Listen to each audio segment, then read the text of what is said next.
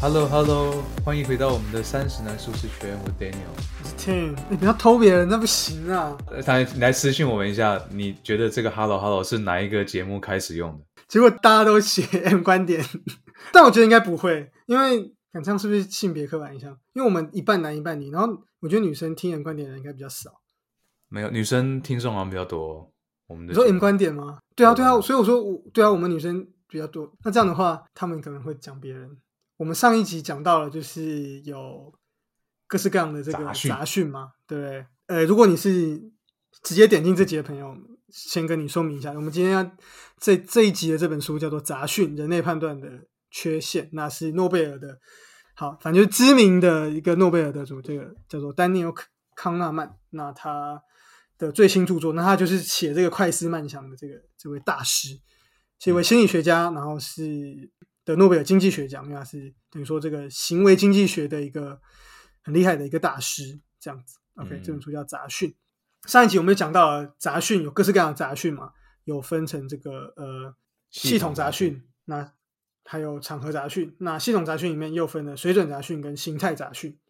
这样的这个概念。那我们这一集呢，就是要来跟大家讲，那既然有这么多的杂讯，这么多的偏误，我们应该要怎么办？那我们就直接进入正题。那首先第一点，呃，怎么样降低这个杂讯？怎么样去提升我们的判断力？那作者提到一个概念，就是所谓的叫做杂讯审查。那这概念呢，其实就是让这个多个判断者都对同一个事件去做决策。那举例来说，就是呢，像之前那个上一集我们讲到了保险的例子，就说不同的核保人，他针对同一个 case，他给出的这个赔偿的金额是差很多的，那高达百分之五十五。那所以作者就认为说，可是这个一般人不会在企业上去做这件事，所以他作者认为说，应该要让企业去有意识的去做这件事情，比如说定期的，我们就来办一个这样的活动，然后让每个人都针对同一个案子去去审核，然后确认说，诶，我们的标准是不是一样的？那这就是叫做一个杂讯审查，有点像回测的概念，对不对？就是说大家聚在一起，然后来探讨同一个 case，然后看看说各每个每个核保人员个体之间的差异性有多大，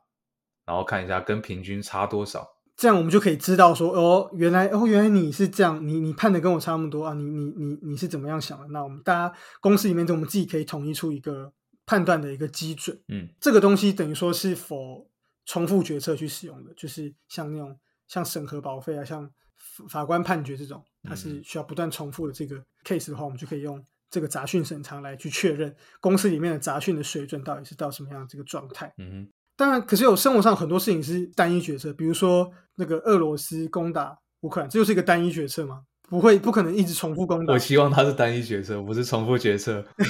对普遍，你看，或者说是像这次的新冠疫情也是，也希望它是单一决策，就是 对它在历历史上它就是唯一的这个事件，你没有办法就是回头去重复说哦，那如果下一次我们遇到新冠疫情的时候，我们该怎么办？就不会基本上不会有下下一次就是不同的事情了。这个时候可以怎么办呢？Daniel，这边作者还有提到一个东西，叫做反事实思维练习。单一决策跟重复决策不一样，你没有办法再从下一次的决策去看一下，说你做决策的差异性有多大嘛？就一次就是一次。比方说，奥巴马那时候对抗伊波拉病毒的时候，他只有一个机会去决定他能怎么做嘛。因为伊波拉不是一直爆、一直爆、一直爆，然后他可以一直做决策。对，或者说，川普当时要进国际航班到美国的时候，他只有一个时间点可以做决策嘛。所以对这个练习就是说，你去思考，如果今天事情是往跟事实不一样的方向走的话，你你你觉得会要怎么做？沙盘推演不同的对事情，如果不同的方向发展的这种感觉、啊，对对对对对我在看的时候，我自己是这样理解，就是等于说多去推演一些方向，然后去其实简单来说就是去 push 你去多思考更多的可能性啊。我觉得大概主要就是这样，因为你这个这个东西没有办法重复嘛，你就只能去推类推很多的方式，比如说、哦、我做了这个 A 决定，那后面东西对它如果没有如此如我想象的发展，那会怎么办？那因为就是因为这种兵棋推演这种感觉啊。对对对，而且你多方向思考也会有更高的几率去思考到一些潜在的杂讯，你就可以预先多少先预测到，然后去减少这个事情的发生。那这就是一个作者提到的两个很有趣的点。那接下来作者还继续提到，就是那为了要降低这个杂讯嘛，所以我们需要有更好的这个判断力。到底要怎么样去提升我们的判断力呢？我们在不论是做重复的决策，不论是做单一决策，我们都需要很强的判断力。那到底怎么样才能够增强我们的判断力呢？作者在书里就提到了两个点，其实应该算一个点了，因为有一个点根本无法改变。第一个呢，就是智力。智力，等下我们会来解释。超残酷。那第二个呢，就是叫做决策保健。那它有六个原则，等下我们会简单为大家带到这六个原则。那首先我们来讲这个智力，虽然说不能改变，但是我们还是要讲一下，因为这其实跟我们一般理解的不太一样。当然，你可能会觉得说，听到自己就觉得说，我靠，就是随时讲，就是就是 智力，那我没办法改变。呃，不过不过，我觉得作者这里提到的是一个比较广泛的心智能力啊，而且它是一个比较学术的方式来，它不是要去。诋毁说笨蛋就是没救，他他的意思其实是说，这个智力的影响就比我们想象中的更大。嗯嗯嗯，大家可能会觉得说，像医生，医生都很聪明嘛，或者科学家应该都很聪明吧？可是其实像在医生啊，在科学这种职业里面，聪明的人他也其实智商也会严重影响到他的成就。不会说，就是虽然说北北东西医生超聪明的医生跟普通聪明的医生医术能力还是有差的，像科学家也是。那作者就讲到，有个研究就说，在前百分之二十五智力里面的科学家，虽然说他们都已经是可能全人类的百分之十、百分之一了，嗯，百分之五、百分之一的，然后可在里面还是可以区分出前面前面的四分之一跟后面的四分之一。对对对，那这种一趴里面的前百分之二十五的人，依旧是比里面后百分之二十五的人有两倍以上的差距。这两集都用 NBA 举例，可能最近 NBA 季后赛看那个 NBA。NBA 也是，NBA 已经是全世界打篮球的人，已经是前五趴的人在那就在 NBA 里面了。可这五趴里面的人，还是有很废的替补跟很很强的人啊，还是差很多啊。对对，作者要讲的就是说，智力这个因素在不论 PR 零到一百之间，或者 PR 九十九点一到九十九点九九之间，都是一个很重要的因素。特别 highlight 出，其实我也不确定为什么作者要特别 highlight 出这个。自己这件事情啊，不过他就提到说，其实像比如像这次肺炎，就是听专家就对了。我记得我上次看那个脱口秀，我我不知道你们知不知道有个叫做 Running Chan，知道知道钱信一，知道知道吗？Running Chan，然后我今天听他听他一个最新的，然后他就说，就是让这些 Nerds，就是让他们来领导我们，好不好？他就说，他觉得说那个那些 Twitter 还有那些 Facebook 的一些，他说这些人在学校的生物根本就。不及格，嗯，然后还要跑出来质疑那些专家说，嗯，show me the evidence，show me the evidence，然后想说干，show me 什么 evidence？他说你根本看不懂，就是不懂的在质疑懂的。他就说他们他们 decoding 的这个这个 DNA 的什么序列什么，就是那个病毒的那个什么病毒株什么鬼东西的，嗯，对。然后他就说那些人还要那边质疑说，那你给我给我看给我看证据，高中生物都没有都没有修过，还在那边跟人家要什么证据，因为看不懂。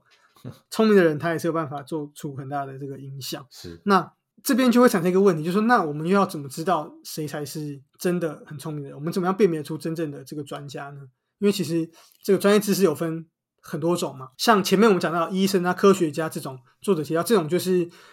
或者说比如说像下西洋棋啊，或者像打篮球这种，很明显就是专家就会展现出很超于超于常人的能力，这里很明显就会看得出来。可是像有一些专家，他是叫做所谓的荣誉专家，比如说像哲学的专家，或像一些在政治经济上的专家，嗯，比较会打嘴炮的专家，他们讲的东西你也不知道他讲的是真的假的，这样的专家，那我们一般就会比较，比如说这个人他他是一个哲学的博士，那他就是有点像是一个荣誉专家，那我们我我们就会比较听信他的这个这个方式。那你可以怎么去判断说这个人到底是不是真的这个专家？因为你从他的话的内容你没有办法判断，或者像那种。其实像现在也是啊，像那种讲股市、讲经济，大家也都讲讲一嘴好好经济，对不对？嗯，预测未来会怎么样，大家都很会讲。可是你要怎么知道谁是真的？那作者就讲到说，可以用以下这几点来看。第一个就是他的认知的能力，他是不是比较具备批判思考的能力？或者说，另外还有一个重点，尤其是重点，就是他是不是能够具备主动的心态？这个主动心态的概念就有点像说，比如说他是不是会去主动去寻找与自己不同的概念，然后会去修正自己。他说：“我认为这个就算他的定义里面的一个主动的这个心态。”哦，这感觉你很会，那是一直持续修正自己的决策方向什么的。其实我自己也蛮不喜欢被打脸的，可是我其实谁喜欢被打脸呢？好像没有人喜欢被打脸吧？但就是我可能事后吧，可能我事后会觉得说啊，我刚刚好像讲错，可是，在当下我还是比较不太会希望被打脸。这个重点就是应该怎么讲？就是可能很多人会去笑说，哎，某某专家什么翻他两年前怎么讲的不一样，对这种巴菲特啊，说哎，怎么之前那个策略跟现在不一样？但作者反而认为这样是好的，因为表示说他就有一个主动的心，因为他会去，那过去错了嘛，就承认错误嘛，他就去修正。那我觉得这个也跟我们之前讲灰阶思考有点像，就是在投资上，其实我们在投资其实也是一样嘛，就是说我们不会坚持某一个方法就是最棒的方法，就永远坚持这个方法都都不会改。我们就是哎，有一点风向仔的那种感觉，哎，啊，确实是这样啊，每个时期都有每个时期好的方法啊。对对对，所以康纳曼这边提出来这概念还蛮有趣，就是说你可能乍听才会觉得说，嗯，蛮奇怪的，就是自己自己否认自己，但是这其实是蛮重要的一个，作者认为是一个主动的心态。那我之前听过的说法也是，就说，身为一个成熟的大人，你就是要能够接受正反两个相反的想法，同样在你头脑里成立，本来就没有绝对正确的事情。作者认为说，如果你你你要在你要判断说，当有一些专家是你没没有办法判断他是不是，呃，他他的你可以用这个方式去判断说他。是不是一个真正的专家？他是不是会去修正自己的概念？这样他不会就是跟你讲啊，这样就对，这样就绝对对，死都不改。那这样这种人可能有问题。保证获利两百趴的股票，赶快买。那你觉得这种是专家吗？给大家自己去思考。好，那这个就是智力的这个部分。那但智力这个地方我们比较难改那主要是可以来判断我们是否要听信某一个说法。那我们自己能够做到的是，作者后面提到的关于决决策保健的这个。这个说法，为什么作者会讲说这叫做决策保健？因为作者认为说这个很很像是很像洗手的感觉，就说你不知道防什么病毒吗？因为你没得吗？不知道，但反正就是就是洗就对了。那洗了之后没有生命就好了嘛？那你也你不用去细分说到底洗手到底是防了什么蛋白杆菌还是什么什么菌什么不用管嘛？那所以作者把它它这个原则设为这个好。那接下来我们就来说明一下这六个原则分别是哪六个原则。第一个就是判断的目标是准确。不是个人特质的表现，你听你要解释一下。好，那其实这个概念，嗯，我觉得算是可以理解啊。就是说，比如说像刚刚前面的法官好了，他可能对某个议题特别在意，所以他在那个方面他就特别严格或怎么样。比如他特别在意少年的犯罪，所以他对少年他就判特别重。或是有些法官他可能觉得说，他觉他自己的 default 的设设想是说，他觉得法律是要让人家导正。嗯。是要是一个教化的概念，他可能就判比较轻。有可有些人认为法律是一个惩处，是一个还一个公道，那他可能就会给比较重。可是作者认为说，这边你要知道说，我们判这个案呐，不是要来让你自己那边哈帅的。我们判这个案，对，不是我们判这个案 是要。做出正确公平的决定，是要让每个人都得到他应该有的想法，不是要让你那边秀你自己的想法。嗯，那其实，在公司上也是一样啊。你要你要做出这个专案，不是要让你展现，比如你做这个投影片，不是要让你展现自己觉得很帅，不是要展现你的设计功力，就是他可能就是是要把它完整的这个概念完整的呈现而已。嗯，对，所以我们要知道是要这样。那医生当然也是，不是要让医生帅，医生就是要把你治好的，没有让你就是。觉得什么对什么错不不重要，嗯要知道这件事情。那这个原则可以帮助你，就是减少展现自己个人的想法，而更往就是到底怎么样才能对群体最公平去去决定。那这个部分可能对人来说很难，所以可能需要一些演算法的协助。那如果我们什么决策都用演算法，那它就可以做到完全没有杂讯。当然，它会有另外的理论上是可以，但是演算法也有也有缺陷。我记得我之前看过一个，他在讲，其实法院好像在美国的某些地区，它的法院有。有用一些 AI 来呃判刑辅助，对对对对对，他可能会用一个一些数据，比如说数据可能会，我记得好像是会抓说，哎，这个人他的一些这个人的各个面相去评分吧，然后就是比如说这个人哦，那就对，那就是演算法没错，机器学习啊，他的他的危险程度，或是他他的再犯的率，比如说他把过去的那些资料全部拿出来跑，比如说再犯的人他是什么样的特质会再犯，他被判多少刑，然后他家庭怎么样。把他资料全部劝出一个模型，然后把这个人丢进去，说：“哎，那这个人他的再犯率是多少？”然后就这个去判，这样之类的。这个完全可以理解啊，因为因为这是一个重复决策嘛。以你有以前这么多的历史案例，然后有这么多的 input，比方说这个人的年龄啊、性别啊，然后以前的前科数量啊，或者说他住在哪里啊，然后最后一个 output 是说这个人应该被判几年，就是机器学习的基本概念是这样，就有好多个这些资料，然后。你输入一个新的资料，比方说一一个新的 case 来了，这个人他的性别啊、年龄啊什么什么，然后输入进去之后，这个系统会告诉你说，我觉得根据以前的资料，应该判这个人多久，当然这是辅助啊，主要还是要看法官自己下决定。对对对对对对对对。那当然，自己也可能会有其他的问题啦，比如说难免会有特例嘛，说不定这个人他就是一个例外，他可能就真的是是啊他家庭什么都不好，可他这次真的就是会忏悔。第二个是具备统计思维，用外部观点来看待案件，就是你不要把每个 case 都当成啊，它是它是特例啊，它是离群值啊，就是你要你要当成它是众多个这一类案件的其中一种，这样。这个概念就有点像是，就其实我们有时候会就是会带入太多自己的想法，就是说等等于说我们把自己的独特的经验去带入这里面。那对，然后然后这样就会产生我们前面讲的那个形态杂讯嘛。没错，没错，没错，没错，它就会是一种形态杂讯，就有点像前面讲到的，比如说我过去有有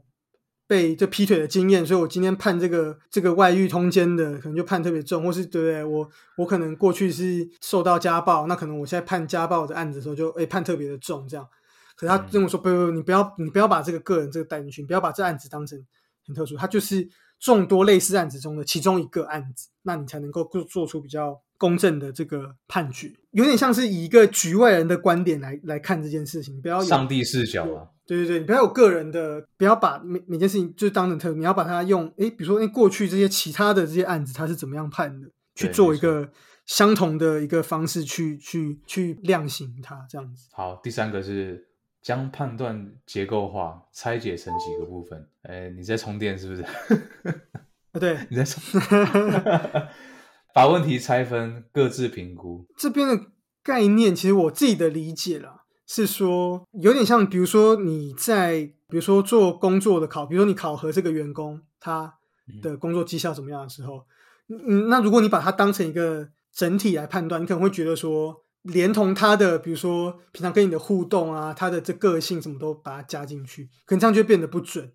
可能哎，这个人可能平常待人比较和气，可能就会觉得他好像比较棒。他这个人平常比较鸡掰，你就觉得他比较不好。等他做的任务的时候，不，你要把它拆开。比如说，你要评核他的工作能力的时候，比如说案子执行的成功率的时候，你就单纯就执行这个，你就不你就想这件事，你不要管他其他的东西，那都不重要。嗯嗯嗯嗯嗯，这种感觉。那如果你要平核他的态度，那你就单独平核他的态度，那他工作能力呢，你就先放下一边，这样子你就能够才能够得出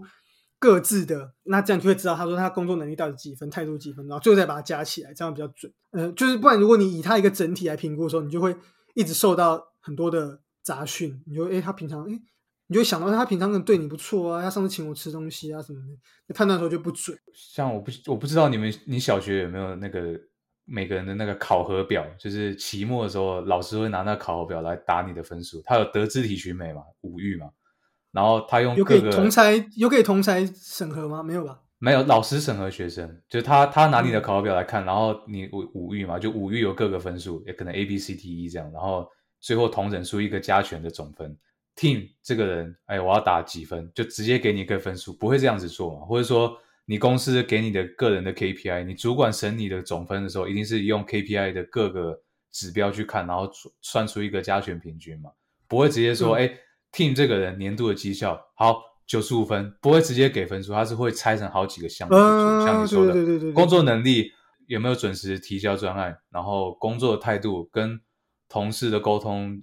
如何，这样子就拆分好几个项目。我觉得这是作者要讲。嗯，对，然后个别去评量，那就会比较的准确，不会说拉在一起，全然后部对对对对对，去那这样，其实建议女生在平和男朋友也可以这样，不要就全部混在一起，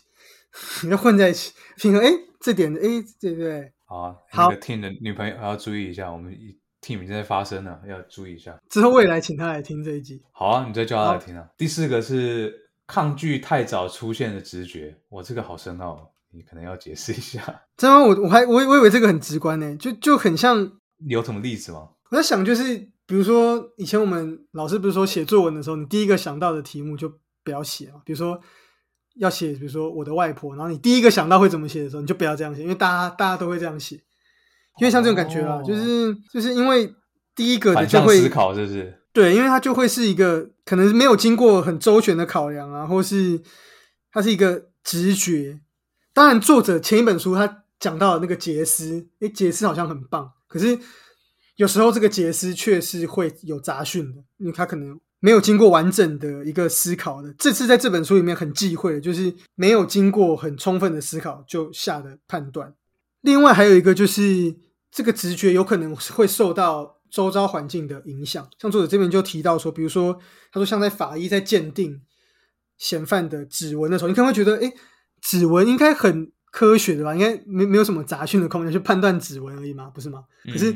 作者在里面提到很有趣，他说其实不是这样，因为其实我们在犯罪现场采到的指纹都是破碎的，犯人没有那么笨，他不会老老实实的，对他不是像你电脑那样扫指纹那样哇。很很你这样扫当然没有问题，可是都是很不完整，所以不完整的时候就会需要一些鉴识人员的判断的空间，比如他要去判断说这个指纹跟那个指纹的相似性是怎么样，他需要一些判断的决策在里面。那作者就提到说，如果这个里面如果说，比如说让鉴识人员知道说，哎，这个犯人已经被定刑，已已经被判刑了，或是这个犯人过去有犯过什么其他的案子，那这个鉴识人员其实就会反而会影响鉴识人员，让他觉得说，哎，这个好像。就是他的指纹，你不要让他有这个直觉产生，因为如果这个监视人员觉得说，哎，这个犯人感觉很坏，那就有这个直觉之后，他在判断的时候就可能判断错。嗯，只要给他判断这件事情的资讯就够了，不要跟他讲太多别的。哦，懂你意思，这样完没错啊，这样确实会产生杂讯啊。当然，可能每个主管不一样，但是我们老板就是这个性的人，所以我主管就跟我说，你不要给他这么多。你老板会听我们 podcast 吗？不会。绝对不会，好，还好，我主管也不会，我主管不看书，所以他也不会听我的 podcast。好，然后，然后他就说，你只要给他足够的资讯就好了，不要给他多的，因为会影响他的判断。就是我，我只要给他对我有利的资讯，这也是一个想法。那另一个想法就是，他看你的，因为他没有经历到你的事情，所以他在看你的信的时候，太多这些杂乱的资讯的话，也就是杂讯。会让他不知道你到底要讲什么，简单明了，然后让他做出正确的决策就好了。对对对对对对比如说这个案子，他现在客户要的价格数量是多少就好了，之前的就不用再讲了。这样之前那是之前发生过事情，那就不用再讲，不用说之前是多少，现在变多少啊？真的，之前就不管，知道现在就好。不然如果之前很低，现在变高，那他可能就说干不行啊，变多了不行，对不对？懂懂懂我的意思吗？可是你只跟他讲现在的，对，你可能如果只跟他讲现在，你不要讲说。比如说客户要更更便宜的话，你就不要讲，你只要讲说现在就是这样，他可能就同意。可是如果你跟他说，哎，客户，我们我们本来跟他说三十块，现在客户要二十五块，他感觉干不行啊，就反而变不行了。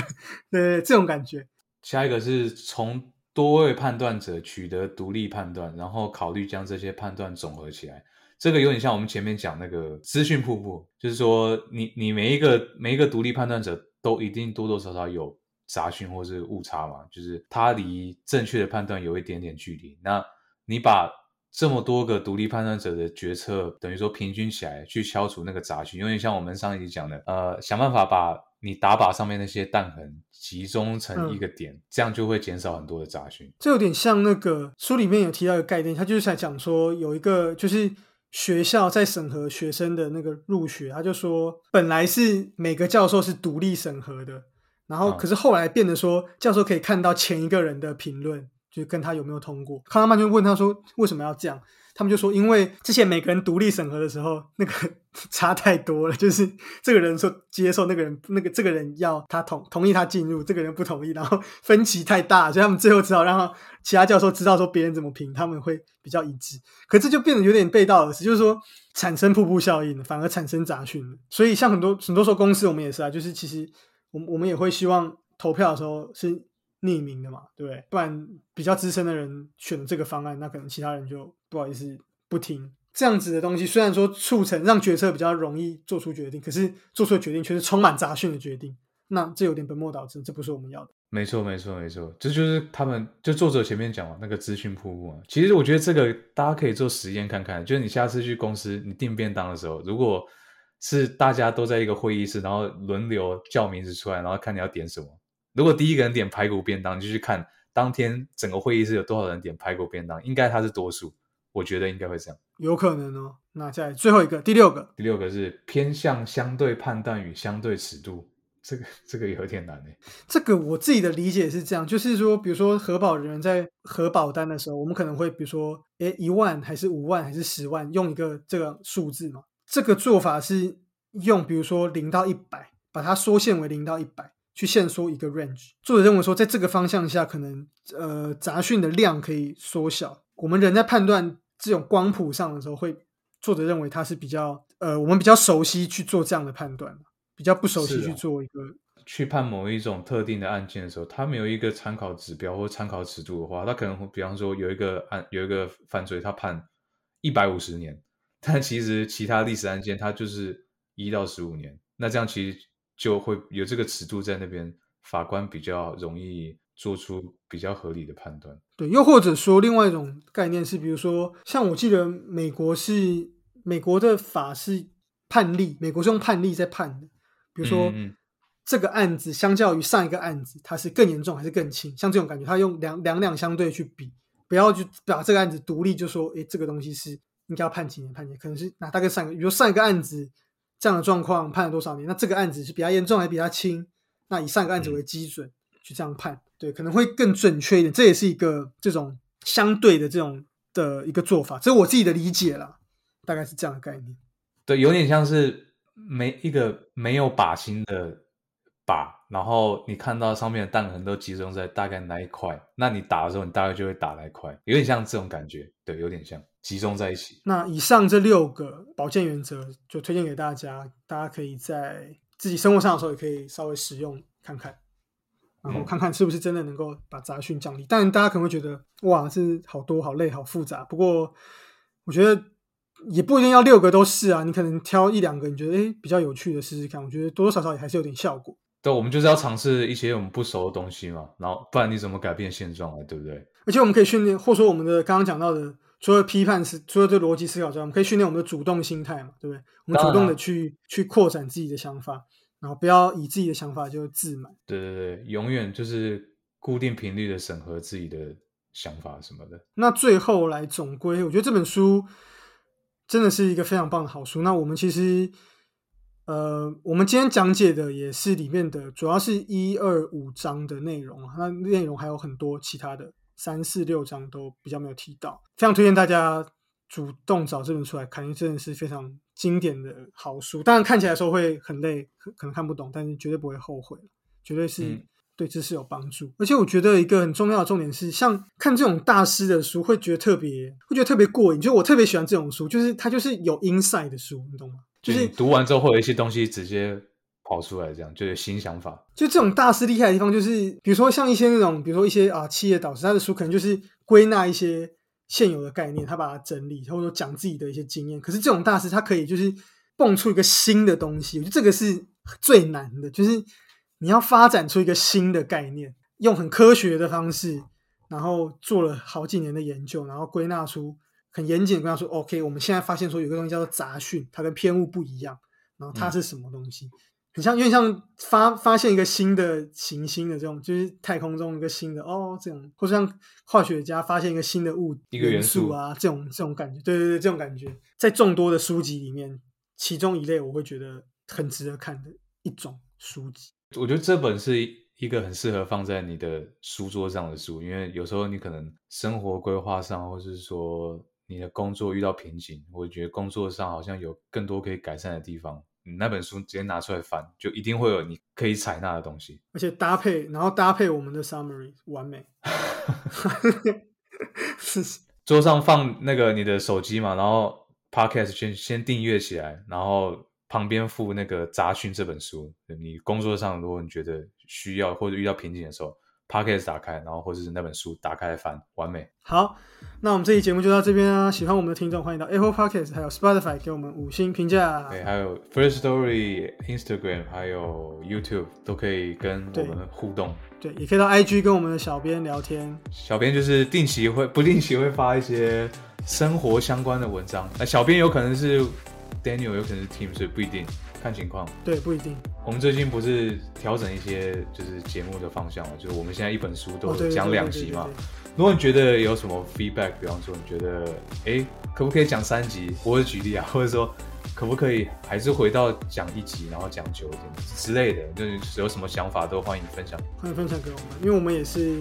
有听众觉得说，哎，好像觉得之前的节目好像时间有点太长。对，因为通勤时间没有我们节目时间长了，他们就觉得说，哎。可不可以拆两集啊？因为我通勤只有二十分钟。对啊，所以我想说，哎，那同一本书讲两集好像也不错，因为常常像这本书这么大部头，很难一集就讲讲清楚，所以两集好像也不错。